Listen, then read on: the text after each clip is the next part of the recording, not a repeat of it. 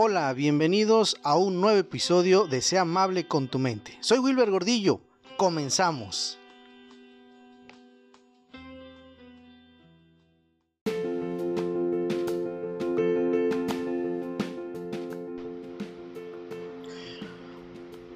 Hola, ¿qué tal? Bienvenidos a una nueva emisión de este podcast, Sea amable con tu mente. Gracias por estarle dando play, por estar escuchando. Eh, hoy traigo un, un, tema muy interesante, como todos, ¿verdad? Y los cuales, pues, yo sé que muchos les ha inquietado este tema, eh, hablar sobre la ansiedad eh, y cómo poderla evitar. Pero hoy, hoy voy a hablar acerca de cómo evitar los pensamientos repetitivos y vencer la misma ansiedad. Esto es para aquellas personas que piensan demasiado. ¿sí? Eh, todo esto lo vamos a, llevar en, tres, en tres emisiones, ¿sale? Para que quede todo, todo clarito, cómo poder eh, abarcar, cómo poder evitar, ¿verdad? Pensar demasiado para que podamos evitar esa, esa ansiedad que en algunas ocasiones pues nos cuestan nos, generan muchos, muchos problemas, muchos conflictos y que bueno, pues eh, triste, tristemente eh, es aquello que desencadena en muchas ocasiones la ansiedad. Y vamos a hablar acerca del pensamiento excesivo. El pensamiento excesivo, fíjense que es como una epidemia. ¿Qué es el pensamiento excesivo y de dónde proviene? En la primera parte de este podcast, de este capítulo, pues vamos a describir el pensamiento excesivo y también eh, sobre todas aquellas investigaciones que generan eh, o que han generado descubrir esas consecuencias negativas. También algunos de los factores que alimentan eh, ese pensamiento excesivo, sobre todo eh, en algunas eh, personas que padecen la ansiedad, ¿no? En algunas ocasiones y se ve muy recurrente en las mismas mujeres, ¿sí? ¿Qué tiene de malo pensar demasiado? A lo largo de los últimos 40 años, tanto hombres y mujeres eh, han estado viviendo un incremento sobre la independencia. ¿verdad? Y toda esa variedad de oportunidades que se pueden generar eh, y que están a nuestro alcance. Actualmente tenemos más libertad para escoger el tipo de relaciones que deseamos mantener y para decidir qué queremos, eh, si queremos tener hijos y cuándo tenerlos, así como también eh, de hacia qué nos queremos dedicar o qué estilo de vida queremos llevar, ¿verdad? Nosotros disponemos de posibilidades de decisión con las que las generaciones que nos precedieron no se atrevieron ni siquiera a soñar. Entonces, eh, gracias a la medicina, pues se ha tenido eh, una mejoría en la salud que, bueno, pues nuestras abuelitas honestamente eh, ya no lo están viendo. Hoy en día podemos vivir más tiempo, ¿verdad? Tenemos también muchas razones para estar eh, contentos, contentas, para no sentirnos inseguros o inseguras. Pero hay algo que va a generar en nuestra vida diaria cambios, momentos en los cuales pues nos van a venir a afectar. Y esto es en el momento en el cual estamos sin hacer absolutamente nada. Y aquí vienen las preocupaciones, los pensamientos, las emociones que escapan de nuestro control, que nos van dejando sin energía y que hacen que nuestro ánimo se venga abajo. Somos víctimas de una tendencia epidémica a pensar demasiado. Dime, ¿tú has pensado demasiado? ¿Piensas demasiado? Muchas veces eh, nos dejamos atrapar por esos sentimientos, esos pensamientos negativos que al final de cuentas nos vienen abrumando, que interrumpen nuestro funcionamiento diario y también nuestro bienestar. Nos preocupamos tanto por cuestiones como esas preguntas, ¿quién soy? ¿Qué estoy haciendo con mi vida? ¿Qué piensan de mí los demás?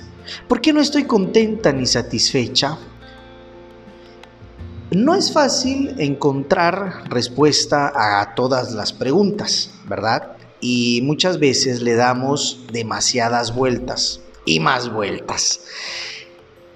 Creemos tener algunas respuestas y al final de cuentas nos acabamos preocupando todavía más.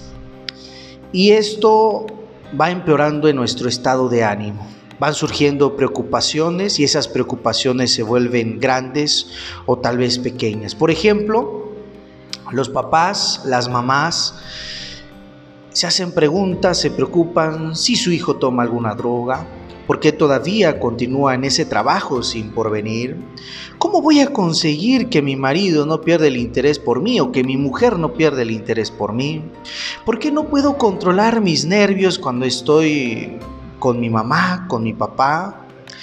Aunque estos pensamientos van y vienen continuamente, al compás de nuestros cambios de humor, raras veces llegamos a alguna conclusión. Podemos pasarnos horas, o días pensando demasiado y angustiándonos incluso por el más sutil de los acontecimientos, ¿verdad? Nuestro jefe hace una observación sarcástica sobre nosotros. Y nos pasamos días pensando en lo que quiso decir, preocupándonos por habernos sentido culpables y avergonzados, avergonzadas. Un amigo, una amiga hace un comentario sobre nuestro peso y ya no podemos dejar de pensar en nuestro aspecto y en lo poco sensible que ha sido nuestro amigo nuestra amiga. Una noche, tu esposa, tu esposo se siente demasiado cansado, cansada para hacer el amor y nos pasamos toda la noche despiertos, despiertas, preguntándonos lo que eso pudo significar para el matrimonio. Esta epidemia de cavilación malsana, la verdad. Es una enfermedad que tanto hombres y mujeres lo están sufriendo, pero cabe resaltar que las mujeres sufren más de esto. A veces eh, podemos hacernos tantas preguntas como el por qué, el por qué nosotros no podemos tener un pensamiento claro, ¿verdad? El caso de Verónica, una madre de 27 años, de cabello castaño rojizo, ojos marrones y brillantes, que se dedicaba a sus hijos durante toda la jornada, a Verónica le encantaba cuidar de sus gemelos que ya empezaban a aprender a caminar y qué difícil es el cuidado hacia los hijos cuando comienzan a caminar, la verdad, así como implicarse en todas las actividades comunitarias que creía que podían beneficiar tanto a sus dos hijos como a los demás niños de su ciudad.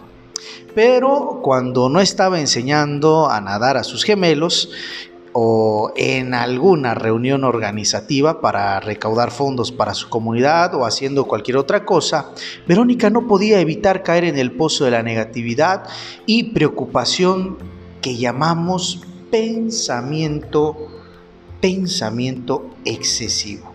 ¿Y cuántos cuántos de nosotros, cuántas de ustedes tienen este pensamiento excesivo? ¿Qué pasa Nunca me siento completamente satisfecha con lo que estoy haciendo. Sigo accediendo a formar parte de más y más juntas y sigo organizando nuevas actividades para mis hijos, pero siempre tengo la sensación de que las personas, de que las personas eh, siempre van a, a estar encima de mí, que todo quizás no va a salir bien.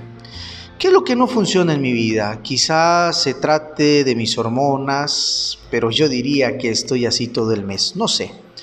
Puede que en mi vida no haya tomado las decisiones adecuadas. Voy diciendo que me gusta dedicarme exclusivamente a cuidar a mis hijos, pero ¿es realmente así? ¿Valora a mi esposo en el fondo lo que hago por nuestros hijos? Estos pensamientos de Verónica seguían preocupándole. Sus pensamientos empezaron a girar en torno a su peso, después en torno a su matrimonio y más tarde en torno a la vida que llevaba antes a dedicarse a ser madre todo el día. A ti mujer, a ti varón que estás escuchando esto, si te dedicas a darle vuelta a casi todo, tu aspecto, tu familia, tu trabajo, tu salud, a veces da la sensación de que eso forma parte de ser mujer, de ser un hombre. Es un reflejo de en las mujeres ese dote natural para cuidar y educar, ¿verdad? Aunque puede que haya algo de verdad en eso, pensar demasiado es nocivo para ti, mujercita. Afecta tu capacidad de encontrar soluciones a los problemas y a tu motivación para resolverlos. Ahuyenta a algunos de, los amigos, de los familiares y puede arruinar también tu salud emocional. La mujer tiene el doble de probabilidades para que el, hombre eh, caiga en, eh, para, vaya, es mayor la probabilidad para la mujer que caiga en una depresión profunda o de sufrir una ansiedad. Parece que una de estas razones de que eso sea así es precisamente esa tendencia, mujer, de que pienses demasiado. Las mujeres no tienen por qué ser así. Pueden superar esa epidemia de excesiva susceptibilidad e inestabilidad y aprender a reconocer y a expresar adecuadamente las emociones que sentimos, ¿verdad? Pueden llegar a mantener esas emociones razonablemente bajo control. Qué padre sería que la mayoría de las mujeres pudiesen librarse de todo ese pensamiento excesivo. Tratar de superar la tendencia de pensar demasiado es como tratar de salir de las arenas movedizas. Sientes que vas para arriba, pero a la vez te vas hundiendo. Y con el mismo pensamiento de que quieres salir a flote. El primer paso hacia la liberación consiste en romper las ataduras con las que nos atrapan nuestros pensamientos, para impedir que sigan hundiéndonos y de ese modo evitar que acaben por ahogarnos. El segundo paso consiste en arrastrarnos fuera del fango y trepar hasta que encontremos un lugar lo suficientemente elevado como para que podamos ver las cosas con más claridad y elegir adecuadamente el camino que podamos tomar en el futuro. El tercer paso consiste en evitar caer en la trampa que representa volver a pensar demasiado. En la parte central de lo que estoy hablando las estrategias prácticas para poder dar todos estos pasos es romper las ataduras, subir a un lugar bien elevado que nos permita tener una perspectiva mejor y evitar las trampas del futuro. A veces nos ponemos a pensar demasiado y esos pensamientos al final de cuentas nos lleva a tener una sensación de inestabilidad, de no poder más, de agotamiento, de inseguridades. Imagínate, te duermes pensando qué vas a hacer de comer tu mujer, pero dentro de 15 días. Si es que comió tu esposo, si es que desayunó, o aquellos varones que se la viven pensando demasiado, si están haciendo bien su trabajo, si realmente le valoran, y por lo regular, los hombres cuando piensan demasiado tienden a tener ciertas adicciones a la pornografía, al alcohol, al tabaco, a tener relaciones que son extremadamente conflictivas. Entonces, ¿qué pasa cuando pensamos demasiado? Cuando te das cuenta que piensas demasiado, es cuando analizas tu cuerpo y sientes cómo está tu cuerpo. ¿Está tenso? Puedes controlar esa tensión, ese dolor en el cuello, esa pesadez, esa rigidez, ese agotamiento, el pasar el, insomnio, el de dormir las ocho horas a dormir tres horas diarias. El despertarte a las 3 de la mañana porque se te subió el muerto o más bien te dio un ataque de pánico. A veces no se dan cuenta y comienzan a medicarse. Tapan esa situación real con el medicamento. No afrontan las sensaciones físicas, no afrontan su realidad. Y el medicamento sí controla, controla los síntomas, pero no te cura. Pues si te curase, dejarías de tomarlo. ¿Cuánto tiempo llevas tú tomando el medicamento? Practica yoga, practica mindfulness, ve a terapia, ve al psicólogo, a la psicóloga, es sano, es sano llevar terapia. Entonces necesitas comenzar a hacerle frente a esos pensamientos. ¿Sí? Esos pensamientos que de repente estás contento, en un momento estás contento y al otro estás totalmente angustiado, angustiada, triste, enojado. Y comienzan las discusiones con tu pareja, con tus hijos, con tu jefe, con tus amigos y con tu familia. Híjole, ¿y ahora qué hago? ¿Cómo resuelvo todo esto? Pensar en exceso nos lleva a discusiones, nos lleva a conflictos. Anota en una hojita cuál es ese pensamiento o cuáles son esos pensamientos que generan ese efecto como una bola de nieve, ese efecto que generan ese pensamiento que genera ese efecto de bola de nieve, que de ser un pensamiento X se genera todo el abecedario y en todos los idiomas. Entonces necesitas comenzar a controlarlos lo más pronto posible. ¿Sale? Vamos a hablar también de algunas estrategias para que te ayudes, ¿sí? Y controlar eh, tus pensamientos. ¿Y en qué consiste exactamente pensar demasiado? Cuando nosotros pensamos demasiado, le damos vueltas y más vueltas y venimos de regreso con nuestros pensamientos y sentimientos negativos, ¿sí? Todas las personas que vienen a terapia, ¿sí?